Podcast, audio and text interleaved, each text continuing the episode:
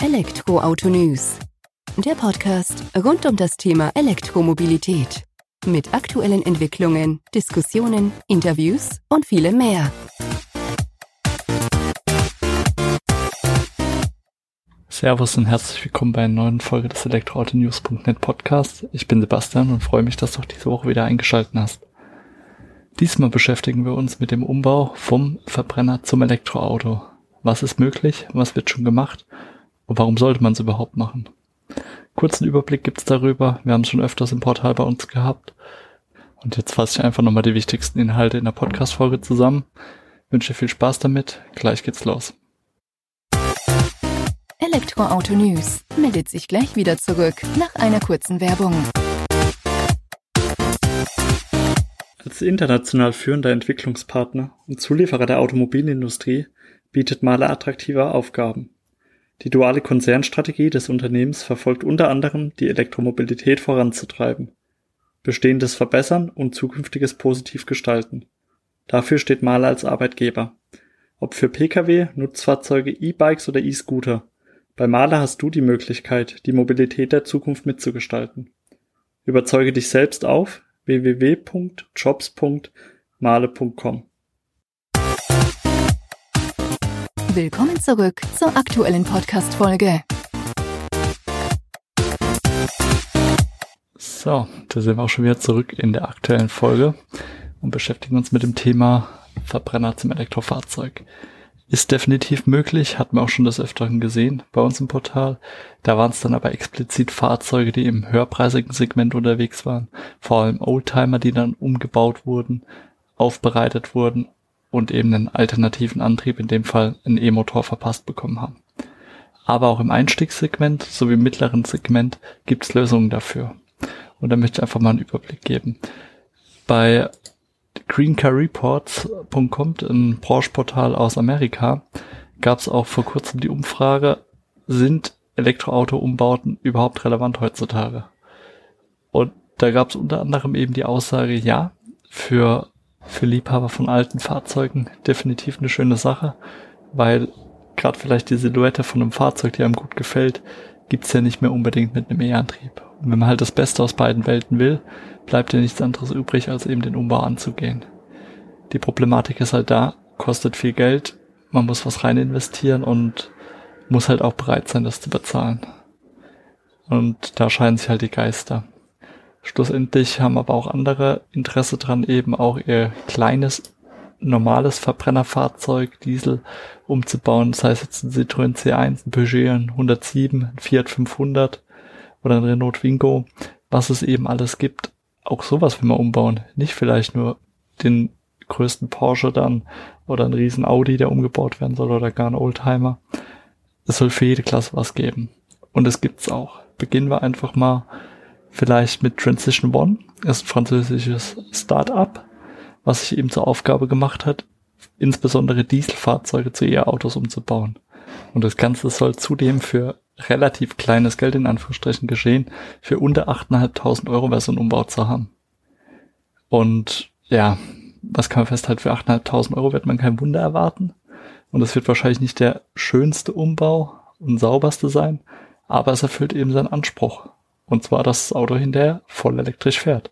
Das heißt, man hat ein E-Auto mit Akku, E-Motor sowie einem vernetzten Dashboard-Monitor am Start, von wo aus man eben die wichtigsten Infos angezeigt bekommt. Interessant ist eben, jetzt gerade in Bezug auf Transition One, dass ähm, das Ganghebel und das Getriebe weiterhin zum Einsatz kommen, beziehungsweise müssen halt nicht verschwinden, um Platz zu machen. Allerdings verschwindet der herkömmliche Tank denn dort werden dann die Akkupacks untergebracht und ein weiterer wird im Motorraum untergebracht, wo man nämlich auch weniger Platz braucht, dadurch, dass eben ähm, der E-Motor ja kompakter und kleiner ist als der normale Verbrennermotor. Und Transition One hat das auch schon bewiesen mit einem Twingo vom Baujahr 2009 von Renault, der umgebaut wurde zu einem E-Auto mit 180 Kilometer Reichweite. Und ja, so richtig viel ist halt noch nicht bekannt dazu, außer dass die Batterien von einem Tesla oder von einem Händler stammen, der Tesla-Ersatzteile verkauft. Und das Ganze wird eben in Frankreich als Retrofitting sozusagen beschrieben. Und beschreibt dann eben, wie alte Verbrenner umgebaut werden können zu Elektroautos. Die Problematik ist hier dann eher weniger der Umbau an sich, als dann ähm, so, Gesch so Geschichten wie die rechtlichen Hürden, die da eben dem entgegenstehen. So Zulassung dafür zu bekommen für ein Elektroauto, was ursprünglich mal ein Diesel war, ist halt so eine Sache. Gibt's leider noch keine Generalfreigabe dafür. Aber es war eben ganz interessant auch zu sehen oder zu erfahren, dass der Gründer von Transition One zu verstehen gab, dass er nicht niegelnagelneue neue E-Autos verkauft an Leute, die es sich eh nicht leisten können für 20.000 Euro noch mehr. Nee, er versucht eine Lösung zu finden, ein Fahrzeug anzubieten, was eben auch für kleines Geld zu haben ist.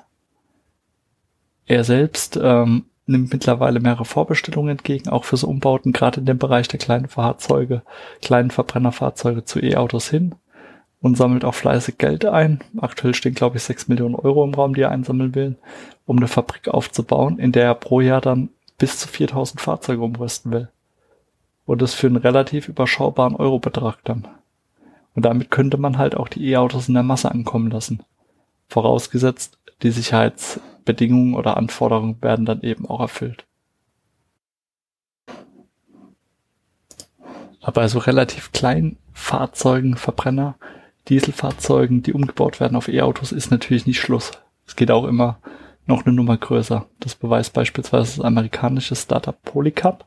Die haben sich mit Edge Motors zusammengetan, haben sich eine Karosserie des Audi S5 Serienfahrzeugs vorgenommen und im Ganzen einfach mal einen E-Antrieb von einem Tesla Model S einverleibt.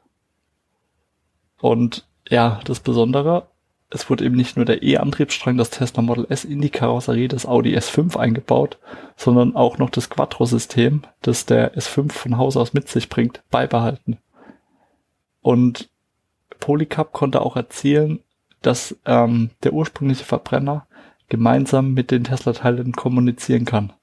Wodurch äußert sich das? Dadurch, dass der S5 jetzt über 10 Zoll Touchscreen im Fahrzeugcockpit äh, verfügt, ähm, welches eben dort integriert ist und sowohl Audi als auch Tesla Teile, Komponenten anspricht und entsprechend die Steuerung zulässt. Das ist bestimmt nicht die einfachste Anpassung, die man da macht. Das ist schon eine ganze Stufe höher. Kostet natürlich auch eine Stange mehr Geld, wenn man ganz ehrlich ist. Aber man bewegt sich natürlich auch in dem Bereich von einem Audi S5, Tesla Model S und nicht mehr bei einem Peugeot 107 oder sowas kleinerem aber zeigt eben auch auf, Grenzen sind sowohl wohl keine gesetzt, wenn man einen Verbrenner zum Elektroauto umbauen will. Im Fall des Audi S5, der dann eben mit den Tesla Model S Teilen betrieben wird oder mittlerweile fährt, ähm, ist man so vorgegangen, dass man die Batterie nicht im Boden des Fahrzeugs untergebracht hat, sondern das Akkupack vom Tesla Model S in 16 Module aufgeteilt hat und eben dort gestapelt hat, wo das deutsche Coupé zuvor seinen Rücksitz hatte. Dabei musste eben das Startup auch dafür sorgen, dass das Wärmemanagement beibehalten wird, dass die Akkus auch auf Dauer ihre Leistung bringen und auch die entsprechende Reichweite ermöglichen, die eben von so einem Fahrzeug dann auch erwartet wird. Und das scheint geklappt zu haben. Der Link dazu zu dem Beitrag und auch vor allem zu dem Video dazu, was sehr unterhaltsam und lehrreich war, packe ich euch in die Show Notes. Und ja, gehen wir noch eine Stufe weiter. Jetzt kämpfen wir uns langsam vor von den Kleinwagen über Mittel- bis Oberklasse bis zu Sportwagen beziehungsweise Premiumwagen. Und ähm, da der Porsche Boxster als E-Auto.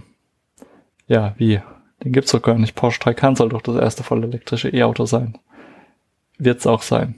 Nichtsdestotrotz ähm, hat ein Teenager aus den USA einen 2000er Porsche Boxster gemeinsam mit seinem Vater umgebaut.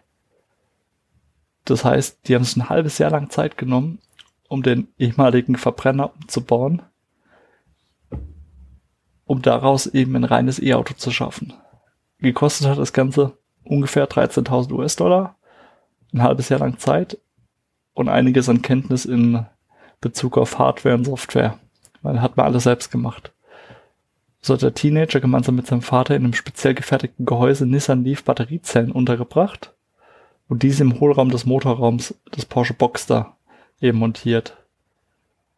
Und dort sitzt dieser, dieses Gehäuse in einem speziellen angefertigten Stahlrahmen, der wiederum mit der Motorhalterung verschweißt ist. Einfach, dass die notwendige Sicherheit gewährleistet ist und die Batteriezellen nicht irgendwo kreuz und quer im Fahrzeug rumfahren. Dann ähm, hat der Teenager aus den USA, der übrigens Isaac Kelly heißt, vier Mikrocomputer programmiert, um den Motor zu steuern, die Ladung zu regeln und den Akkupack zu überwachen. Laut Aussage von Kelly kommt der Porsche Boxster als E-Auto auf eine Reichweite von etwa 100 Kilometer und kann dank einem 400-Volt-System an den Standard-Elektroauto-Ladestation geladen werden. Der Sprint von 0 auf 100 geht in gut 6 Sekunden und ja, ist ein recht überzeugendes Ergebnis für einen Privatumbau von einem Boxster zum E-Auto. Kann sich sehen lassen. Wird sicherlich nicht mit dem neuen Taycan mithalten können, aber muss es ja auch gar nicht. War ja bestimmt auch nicht der Anspruch, aber ein schönes Projekt für Vater und Sohn. Und wenn wir schon bei Porsche sind, kommen wir auch zurück oder kommen wir hin zu einem weiteren Umbau, zu einem Porsche 911 Cabrio Elektro, was erst vor kurzem gesichtet wurde. Ein treuer Leser von uns, Markus, hat mich darüber informiert und hat mich auch auf die Idee von dem Podcast dann eben gebracht, dass wir mal darüber berichten, was denn heute alles möglich ist vom Verbrenner zum E-Auto hin. Er hat nämlich diesen angesprochenen Porsche 911 Cabrio Elektro vor den Stadtwerken in Bad Reichenhall gesehen und hat den Besitzer einfach mal direkt darauf angesprochen, was damit auf sich hat. Und ja, was hat's damit auf sich? Es handelt sich auch wieder hier um einen Spezialumbau von dem Fahrzeug, was von der Firma aus Ismaning in der Nähe von München eben äh, oder ausgeführt wurde. War laut Aussage des Fahrers sechs Jahre in Planung, wurde im Dezember 2018 dann tatsächlich umgesetzt. Der Porsche an sich ähm, wird gesteuert durch ein Steuerteil von der australischen Firma Scott, hat einen Heckmotor und speichert seine Energie in Akkus von Tesla. Insgesamt sollen zehn Stück oder zehn Module verbaut sein davon, die es auf eine Reichweite von 250 bis 300 Kilometer bringen. Bei rund 51 Kilowattstunden Akkukapazität. Im Winterbetrieb bewegt man sich eher so an der 200 Kilometer Grenze. Aber ist eine ganz ordentliche Leistung. Vor allem, wenn man bedenkt, dass sowas dann auch wieder im Privatumbau oder in Auftrag gegeben funktionieren kann. Also was können wir jetzt bei der Podcast-Folge festhalten? Festhalten können wir definitiv, alles ist möglich. Alles ist aber auch irgendwo eine Frage des Geldes. Sprich, ich kann meinen Kleinwagen umbauen für relativ kleines Geld, kriege dann auch eine Lösung, die funktioniert, die aber bestimmt nicht so überzeugend ist, wie wenn ich mein Audi S5 umbaue, da Teile vom Tesla Model S reinpack und habe da auf einmal eine, eine Powerbestie. Ein Verbrenner, der vorher schon ordentlich Leistung auf die Straße gebracht hat, bringt nun einfach nochmal mehr Leistung auf die Straße und verbindet quasi das Beste aus beiden Welten. Und dann haben wir auch nochmal die Sportwagen, die natürlich nochmal in einer ganz anderen Klasse mit oder einer anderen Liga mitspielen, wo es dann wirklich drauf ankommt, dass man da eben auch dementsprechend Herzblut reinsteckt und das auch mit einer Ausdauer dann umsetzt, das Ganze. Da muss man hinterher sein. Sechs Jahre Planungszeit für einen Umbau von einem Porsche Cabrio 911 ist eine Ansage, was man dann natürlich auch irgendwo wollen muss. So oder so finde ich es ganz interessant, einfach mal zu sehen, was denn heutzutage möglich ist, wenn man sich damit beschäftigt. Ich bin gespannt, ob dir auch Beispiele einfallen von Umbauten, Veränderungen vom Verbrenner hin zum Elektroauto und freue mich einfach über Hinweise per Mail oder per Kommentar unter dem dazugehörigen Beitrag im Portal. Dort findest du auch nochmal die Links zu den einzelnen Fahrzeugen, die ich jetzt hier in der Folge erwähnt habe. Und bleibt eben auch nicht mehr viel zu sagen, als dass ich dir eine schöne Zeit wünsche. Bis zur nächsten Podcast-Folge. Würde mich freuen, wenn du wieder einschaltest. Also, mach's gut. Bis dahin. Ciao.